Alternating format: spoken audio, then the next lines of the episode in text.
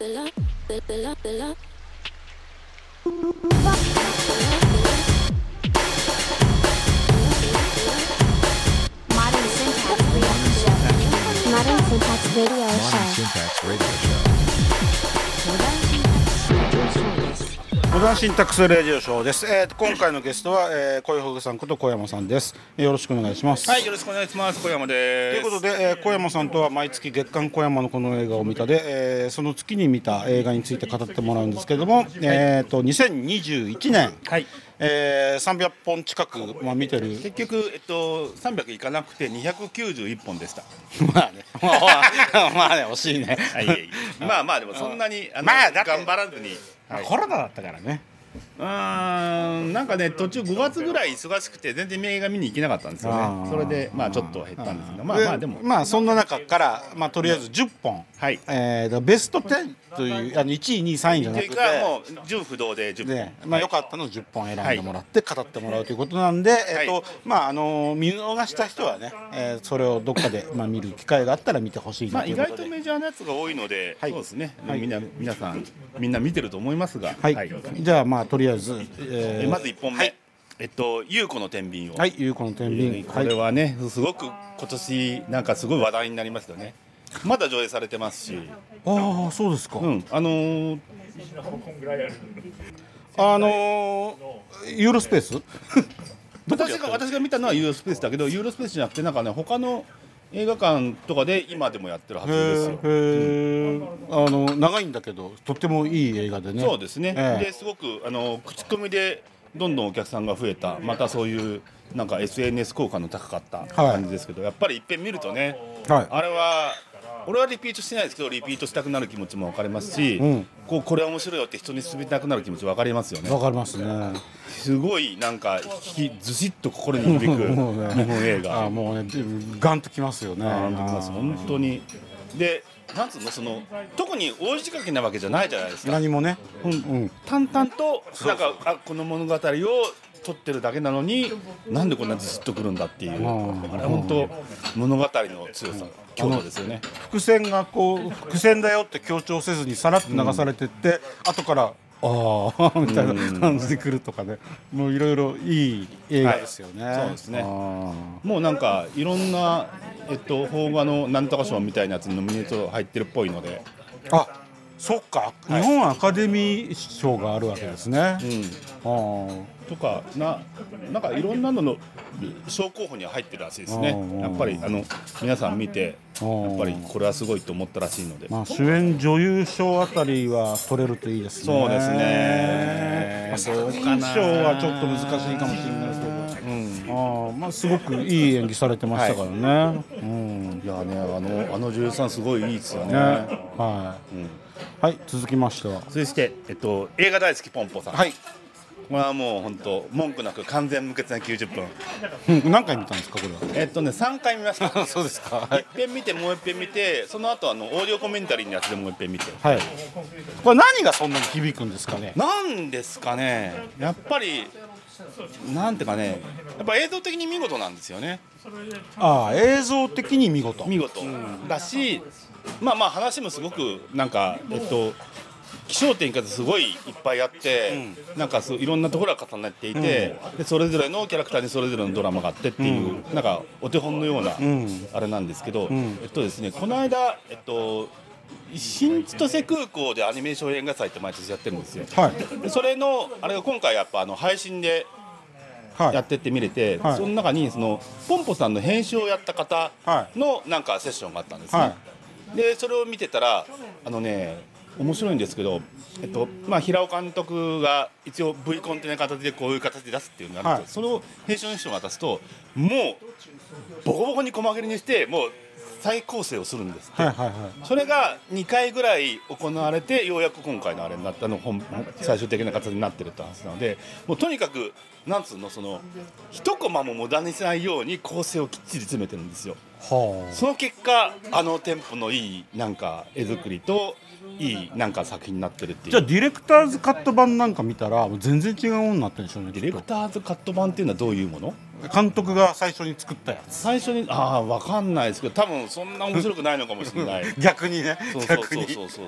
そうそのくらいなんとそのえっと構成っていうか演出を考えたそのカット割りにこだわまあそもそも作品がそういう話じゃないですか。うんそういう話ですね、うん。それが本当に見事にその制作過程の中でもあるっていう。あれ編集してる人は、あれ編集しながら、俺もっと頑張んなきゃいけないなとかって なんか思思っちゃううかもしれないですね。あれでもすごい。ねあの原作漫画にない要素もうまいこと取り入れてるし、ね、後半のアラン君のくだりとかもいいですしね。1分30秒あ1分3 30分あ1時間半。1時間半。90分。はい。ぴったりでぴったりビタ一うんうん。問あのエンディング部分は抜くらしいんですけどうんうんうん。そしてそのオープニングからあの最後のエンディングクレジットで出る手前までがちょうど90分だそうで。ねあれ僕は大好きです見事です。見事です。本当に。はい。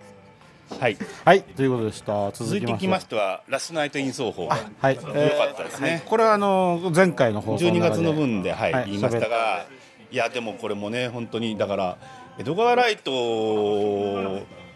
どう日本でメジャーになったんですかね。結構話題にはなってたっぽいんですけど。あのやっぱりベイビードライバーが、うん。あの割とヒットしたんでね。あのし知らない人は少なくなったんじゃないですか、うん。でやっぱりでもなんだろうなやっぱりゾンビ映画の方のイメージ強いんじゃないですか、ああまあそうですね。確かに。あまあでもこれは本当にいいなんだろう、えーあある意味ある意味恋愛映画っぽいですよね。ーまあある意味ね。ある意味。あのまああのなんでしょう。デザイナーになりたい女の子と女優、女優シンガーか、シンガーになりたい女の子という同じように夢を持っていた時代の違う女の子が、えーなぜかこう出会ってしまうというかシンクロするというか。別に本人たちは出会ってないんだからあれなんだけど多分あそこにはすごくシンパシーっていうかこう心のなんかつながりが感じられるみたいな形の作りになっていて、うん、であの結構メイキング見てると、あの CG つ使ってるのかなと思ったらこう CG 使ってなかったり。そうですね。あとあの編集でやってんのかなと思ったところをあのーあのカメラ一発撮りだったダンスシーンのメイキングすごいですよね。そうそうそう。あのどんどん入れ替わって下の方に隠れてて。ちゃんと実はねうん。段取りがあってうん。こうこの役者がこう終わったらこっち隠れて次ここ出てくるみたいなうん。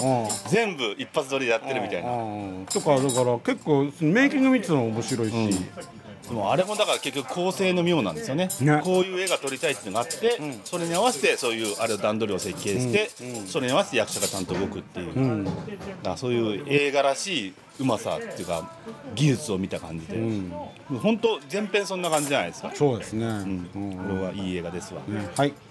ということで。続いてはノマドランド。ノ ノマドランドね。ンドもねこれもねよかったんだよな。これはあのあ今年の映画だったんだっていう、まあまあそうですね。なんかもうちょっと昔だったような気もしたんですけど。アメリカ的には去年ですけどね、ええ。去年おと今日一昨年か。ええ。なんだけどまあまあでもね結局その後エターナルズがね日本でも公開されちゃいましたから。はい。まあそれで、はい。ね、2年連続で見れたんで日本では同じ年内に見れちゃったのではい。まあノマドランドはこう。マドランドは良かったですね。じわーっと心に染みてくる。うん。長いんだけど飽きることなく、ん。こう画面に、ね、釘付けになるという。ね、あれきっかけにしていろんなことを調べると、まあ、結構ねアメリカのやばい事情みたいなのがどんどん見えてきて、うん。それも面白いですよね、うん結局ノマドランドは賞取ったんですだっけ？えっとアカデミー作品賞じゃなかったですよね確か。時々あのアカデミーって、なんでこんな作品が賞取るのとかっていうのがあるんですけど、これは、うん、なるほどね。まあねだからあのえっと去年のえー、なんだっけえっとあ名前忘れちゃった。韓国の。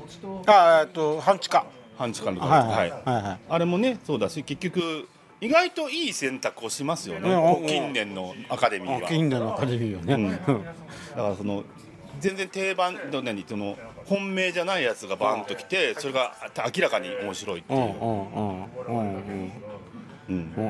うん。まあいい映画ですよ。はい。はいで続いては、えっと、ルローニケンシン最終章の「ザ・ファイナルって最初にやった方の方です。これこれ入りますか？入ります。はいそうですか。まあね、アクションすごいじゃないですか。はいはいはい。で多分これをこれこれを超えるアクションってそれこそジョン・ウィックぐらいしかないんじゃないかぐらいすごい。日本が誇るアクション。はそうですね、いはいやはい。っぱあれやっぱね世界中のアクション野郎たちに影響を与えてるらしくて絶対これなんかルロルロケンのアクション真似してるよみたいな映画が中国映画とか韓国映画が結構出てきてるんで、いやーでいいですよ本当に。ねなんでそうそう走何？チャンバラなのに走り回るでしょ？うん。あの映画。あでじあの縦横縦横もねしかもねカメラも走り回るでしうんょうん。あんなのないですよ本当に。あある意味時代劇の概念を壊してる。完璧に壊しますよね。もう松竹の人見たら怒るよねと昔の人が見たら、でそれ結局でもそれをまあフォローフォローっていうかそれにそれを何か追っかけてやろうとしてる人たちって日本には他にいなくて、結構中国とか韓国にしかいないっていうところがまた面白くて、日本のチャンバラ映画がじゃあルロルロケンの後みんなああなったかとなってないんですよね。あの日本って今チャンバラのドラマとかがい。ないからあれなんですけど、い、わゆるアクション系現代劇のアクションはやっぱり昔と変わってきててジョン・ウィック的なカンフーみたいな感じのはいはいはいはい。要素になってきてますよね、あんまりこう当てるんじゃなくてなんかこう組んで落とすみたいな、その組むまでをどうはいはいはいやっていくかみたいな感じになってきてるから、ジョン・ウィックはジョン・ウィックでね結局なんかもう後半とかになるとなんかえっと詰将棋のように人を殺していくじゃないですか。必ずこう一遍やって倒した後なんかエンジンのとこに一発って整えさすみたいなやつを的確にやっていくみたいな。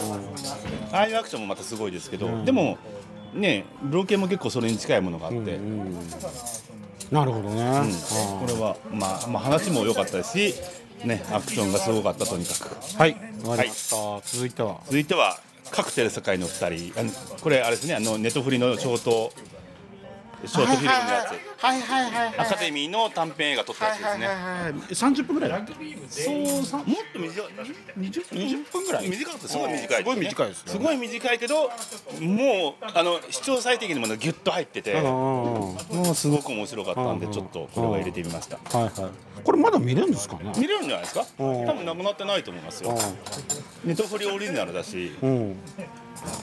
うん、見てない人はぜひ。うん見てない人ぜひですね。はいあれこれだ短編映画ってある意味その一点突破が多いんですけどまあまさに一点突破なんだけどでも一点突破なりの工夫がものすごいですよね。ね。いろんなシチュエーションをどんどんどんどんぶち込んで、でも本質はずれないっていう、うんうん。なんか短編映画のすごいいいところがうん。出てる感じで、うん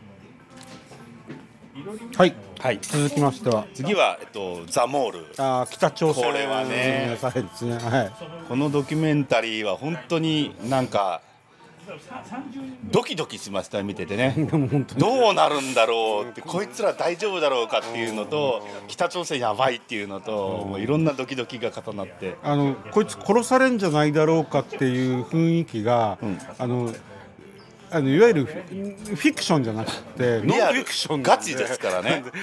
あのでなどすごいドキドキするんですよね、だなんかねまあまあないでしょうけど間違えるとこの映画見ただけで北朝鮮の暗殺者来るんじゃないかぐらいな怖さみたいのがあるでしょ、これこれはね良かったですね。あのーまあ、北朝鮮がねプロパガンダ的にねこういろいろなんかこうがんあのうちはいい国ですよっていうようなことを、あのアピールしてるんですけど違うと。違うと。裏ではこういうことやってんだと、いやー本当なんつうかその諜報活動ってのはこういうものだと。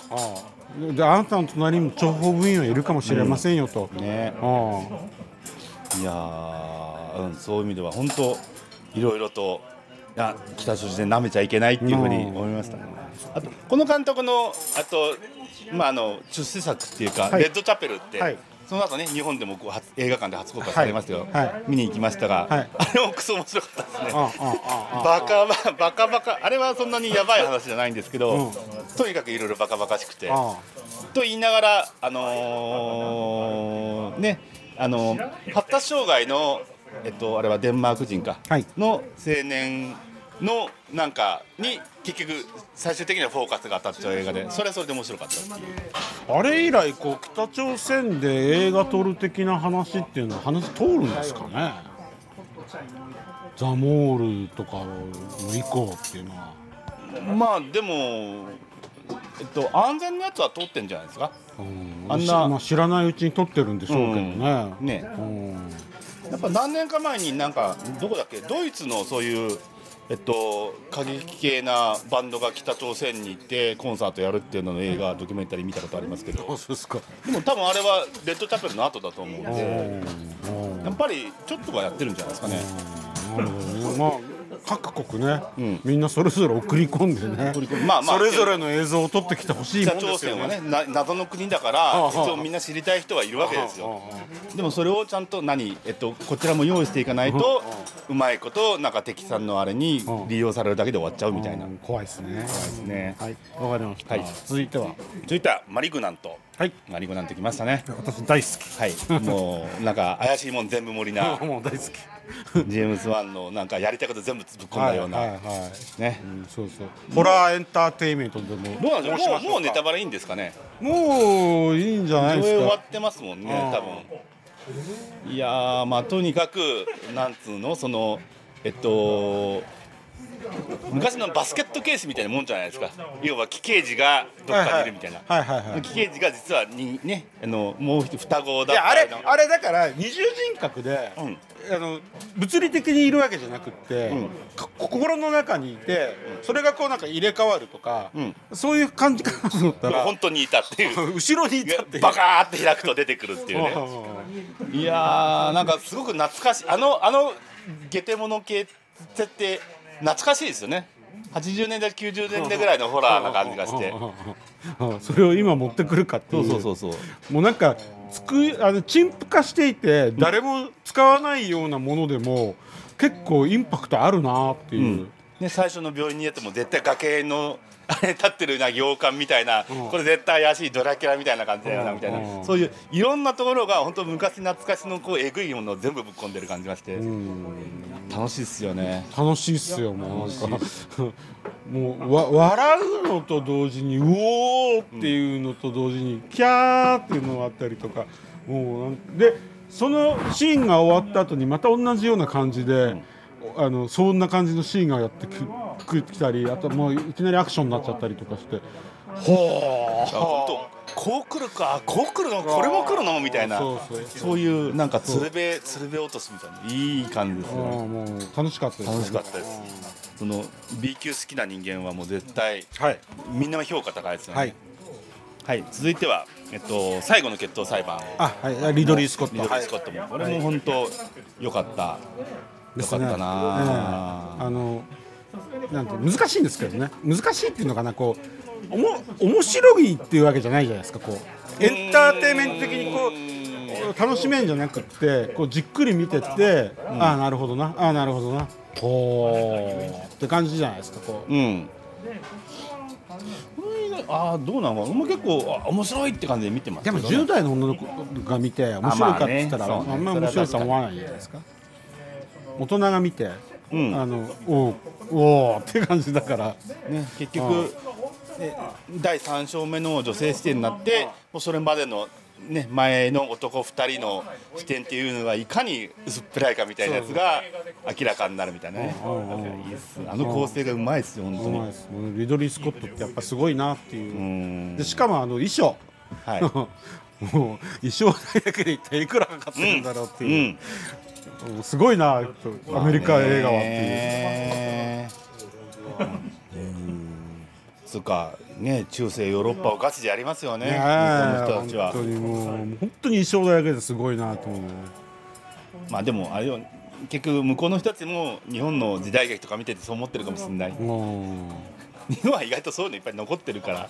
まあねいあの衣装べ部屋そうそうそうそう大河とか見たらすげえなとかって思っちゃう思うのかもしれない。みたいなね。うんまあ、そういえばあのキングスマンのファーストなんとかね、はいファーストエージェント。あれも衣装すごかったですよね。あの最初の方の。とかあと戦争とかとか。それは意外とあるんじゃないですか？でもまあまあでも、あのなんだろう。なもう結構ちゃんとやってましたよ、ん。だからあ金かかってんなーと思って。まあ時代的には結構珍しいですよ第一次大戦直前でしょ、うん。あの頃の映画ってそんなないですよね。ね。うん。第二二次大戦前。は意外とよくあるうんうんうんそうそう。そう、なかなか。だからまああのさっきキングスマン話しませんでしたけど、はい。まあ、キングスマンキングスマンであの単体として見るには、ん。まあよくできた良質な映画で。グスマンだよっていうのを知らなくてあれ単体として見るとまあそこそこ面白い映画そうそう面白いでもキングスマンじゃないみたいな。キングスマンの面白さを知ってる人にとっては全然物足らないっていうまあいいや。はいまあい。いやはい。はい、で最後はとステージマザーをちょっと選ばせていただきました、はいはい。あのねあの西海岸のえっと、ドラッグクイーンのお店にはいはいはいはいおばあちゃんその、えそこの、えっと、オーナーが死んじゃっての田舎から出てお母さんがそこを継ぐっていう話これ選ぶのは意外ですね。うんやっぱりねあの全然自分の知らない世界だったんで、はあはあ。面白かったんですよ。はあ、はあはこういうあで別にななんていうのそのなかなか映画で描かれないじゃないですかこういう話って。あ、それは何ですかあのドラッグクイーンの話ですかショービズの話ですかそうそう両方含めて。あ両方含めうん、ドラッグクイーン単品のなんかドキュメンタリーみたいなのちょいちょいありますけどそれをなんかハートフルなところにこう突っ込んでなんかえっといわゆる差別感情みたいなやつも取り上げながらうまくやっていくって話はあんま見たことないのでそういう意味では、えっと、刺激新鮮な刺激だったんですね。なるほど。テーマの設定の仕方が良かったそうそうそうそうそうあーそういうことですね、まあ、話としても良かったですし、ね、おばあちゃんがだんだん徐々に徐々にその慣れてって最後にはなんかこう周りの人たちから尊敬されるみたいな流れも良かったですし。僕これ見てないんですよ。見てないですか？見てないんですよ。ああこれね面白いですよ。だからまあ、はいぜひ見たいなはい。と思いますね。はもうねだからあのー確か東宝シャンテでしかやってないような映画なので。そうですよ。本当はい東宝シャンテものは多くて。はいはいはいもっとね東宝シャンテの映画を他でもやってほしいんだけどな。ね。ね。はい。はいということで。で元新さんのやつははいじゃあ僕のやつはですねえっ、とまあざっくり言ってきますと、はい。ノマドランド。はい。えっ、と素晴らしき世界。ああそれ入りましたね。えっ、とこれ小山さん選んでませんでした？よね、はい。えー役所広司が。役所もこれも良かったです。もうはいひたすら役所広司、はい。やっぱねあのえっとねフェイスブックでもあの候補やつ候補のやつが多分30作品ぐらいあって、はい。はい。そこからと特にこの最後の2つを選ぶときにすごい悩むんですよ、はいはいはい。もちろん悩む中には素晴らしき機会も入ってたんですけど、はいうん、でもやっぱりステージマザーかなみたいな。なるほどね。っていう。はい。はい。わかりました。まあとにかく。いやでもよ面白いもうすごいよかった。すごい。よかったですよね、えー続いては、えー、とアンテベラムアンティベラムはい。アンテベラムはダメですか？いや良かったですよもちろん。もちろん良かったんですけど 本当にね本当にこう微妙な差じゃないですか、はい。もう5本選べって言うと全部入りますけうんどでもあれも良かったですよえね、ーもうジョーダン・ピールがいなくてもジョーダン・ピールっぽい映画は作れるんだ、ねオチもすごい良かったしうんいやーねああいうなんだろうといわゆる黒人差別ものっていうカテゴリーに入れちゃっていいと思うんですけど、はい。あれをああも見事にエンタメにできるっていうのは、うんやっぱアメリカはね、いいストーリーテラーがいっぱいいるんだなと思いますよね。であのみんなどこかしらああいう感情を持っているというのがあるっていうのが前提であってででそのあることがまたちょっとびっくりもするし、結局ねあれえっとまあネタバレしちゃうと現代の話じゃないですか、はい。現代にもああいうことを考えてる人はいっぱいいるってことなんですよ。あそうそうそう。それは現実なんですよあれは。そうそうそう。ね、うん。それがやっぱりアメリカのなんだろう闇だし怖いところだし、うんでもああいう映画が作られるところに光もあるしっていうことなんですよね、うんうんうんまあ面白かったな、んえー続いては、えーとマリグナント。これさっき話しましたよね、あクーリエクねーリエ、えーっと世界最世最高機密の運び屋、はい。えカンバーバッチ。ガンバーバッチ、えーこれも良かった。これも良かったですよね。もうこれガチのスパイもんになってしまってね。この意外とガチのなんとかもんになるっていうのが結構多いですよね。うん、結局ねスパイってそのいわゆる007みたいな華やかなやつじゃなくて、実はそういう地味な情報活動みたいな方が実は多くてそれでも捕まって拷問されるっていう現実もあるんだよっていうようなことをね。いや本当にねスパイコメディかと思ったらガチスパイもんでびっくりっていう本感じで。当にと言いながらね結局結果的にはキューバ危機を救ってますからね。ね。あの話は、本当に。面白かったです。はい。で続いては、えー、ゆうこの天秤。これはさっき話しました。じゃあ最高最高はゴアマンこれもね悩んだ入れるかどうか。もう最高ゴアマンはね僕 T シャツ2枚買いました。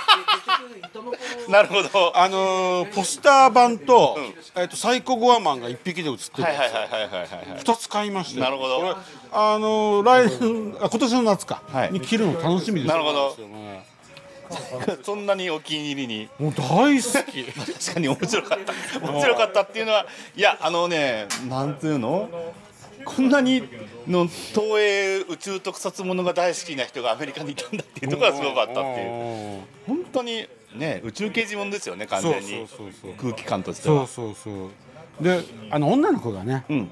あの普通その特撮もんだと、女の子ってやっぱりこうなんかヒーローにこう寄り添うっていうか、そんな感じなんだけど。クソ生意気で自信たっぷりなのがねいいっすよ主人にねなっているっていう、もうあのあのキャラ最高っすよね。最高っす。あ本当あれはね最高グアマン2とか作ってほしいな、ね楽しみにしたいねなあのあの子多分すげえ美人で綺麗になりますよね。ね、で昔最高ゴアマンっていうのに出ててね。いやだからサイコガマン2でこう大きくなったあの子があサイコガマンをこう鼻であしらうわけですよ。ーなるほどね、はい、続いては、えっとナイえーラストナイト・イン・ソーホ、はいこれさっき話しました、はい。でパーフェクトケア。パーフェクトケア。えー最後の決闘さ、はいはい裁判と、はい。ということで結構被りましたね。半分ぐらい被ってますね、で、えっとまあ、別枠で、はい。えー、007「No Time to Die」No Time to Die。ではい。えーラストダニエル・クレイグ、はい。ということで、まあ、そういう観点で見て非常に良かったなと。 James Bond will return。そうそう。リターンかでもね次はダニエル・クレイグじゃないってことは、あの続きではないんですけどねですね。どんな風にまたカジノロワイヤルから始めればいいんじゃないですか？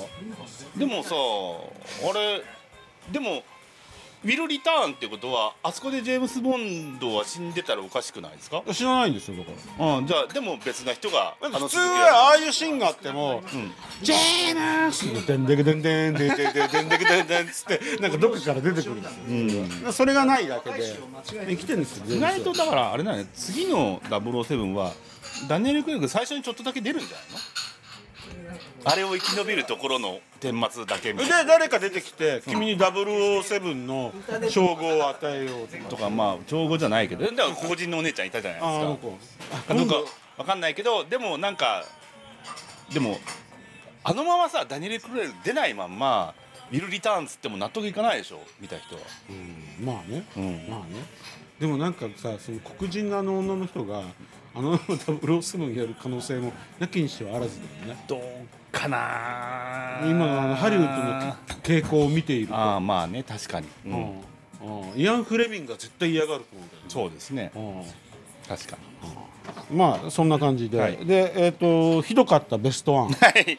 えー食事に行く男。結局見れてないんですよこれ。うねこれはねもう一生忘れないと思う。ね まあでもでもトカナですから。そんな信用しちゃいけない。ででもねひどかったんだけどあの一緒に見ていた、ん。えー、と年を召された方々は、こういう B 級じゃあ C 級映画の中に面白さを見つけることを楽しみにしているんだろうなって考えるとあこういう素敵な老人になりたいなと思いはいはいはいはい。ました。わかりますわかります。はい。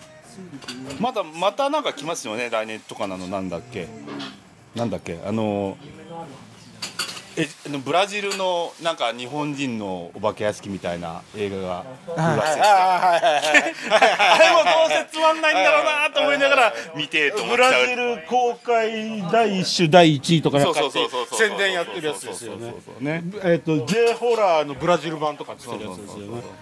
あれもとかないですからねうんというはい。といろいろはい。いい映画がいっぱいありましたがはい。